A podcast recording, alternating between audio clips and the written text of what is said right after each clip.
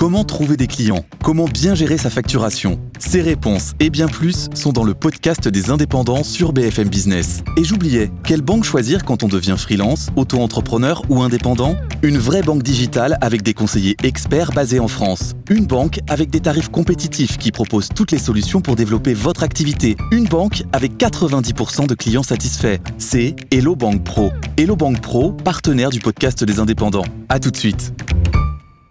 La politique, Bruno Jeudi, alors que débute la grève des contrôleurs à la SNCF, revoici évidemment le débat sur le droit de grève. Oui, ça suscite évidemment euh, l'indignation générale, cette grève. On a bien du mal à comprendre exactement pourquoi les, les contrôleurs euh, ont décidé de déclencher euh, ce mouvement, à part vraiment ennuyer les Français. En tous les cas, les politiques se sont emparés de ce débat, et notamment encadrer le droit de grève. Euh, les républicains sont en première ligne. Hein. Éric Ciotti a dit qu'il allait déposer plusieurs textes sur euh, le dossier pour, euh, dit-il, dire stop, dire stop à prise d'otage. Il a qualifié lui mm. ces grèves de, des contrôleurs de prise d'otage.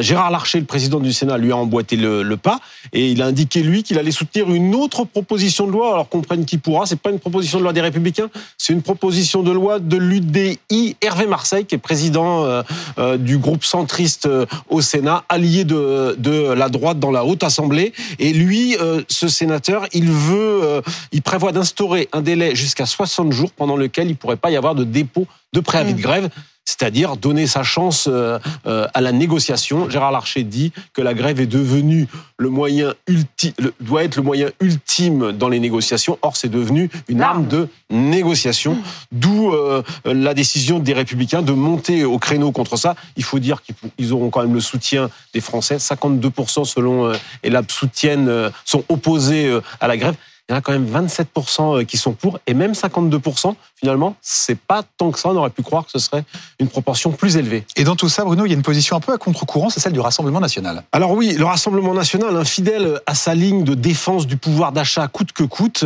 euh, explique que, euh, c'est Sébastien Chenu qui le dit, je ne reprocherai jamais, le Rassemblement national ne reprochera jamais à des gens qui se lèvent tôt d'essayer de défendre leur pouvoir d'achat. C'est comme ça qu'ils justifient la grève des, des contrôleurs SNCF, même s'il désapprouve sur le fond, enfin sur la forme, la, façon dont ça prend et le moment, évidemment, au moment des, euh, des vacances. Mais Jean-Philippe Tinguy, autre figure du Rassemblement national, dit euh, euh, la défense des salaires prime surtout, y compris si parfois il faut faire le, le, droit de, il faut faire la, la grève une façon aussi de se démarquer des, des républicains et d'avoir cette ligne un peu à gauche, un peu à droite, mmh. un programme qui parfois euh, euh, ressemble un peu à celui des, euh, du, du, PC des années 80. Mais pardon, il y a une espèce de, de, de concours l'épine là, des, des, idées sur le, le, droit de grève. On n'entend pas trop le, le, gouvernement. Il y a un ministre des Transports. Oui, il y a un nouveau ministre des Transports. Il s'appelle Patrice Vergrit. Il est maire de Dunkerque. Il était avant ministre du Logement.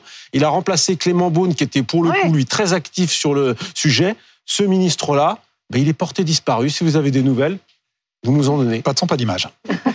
Merci Bruno. C'est Mathilde Panot qui sera tout à l'heure l'invité du face-à-face de Nella Latrousse à 8h30 sur BFM et RMC.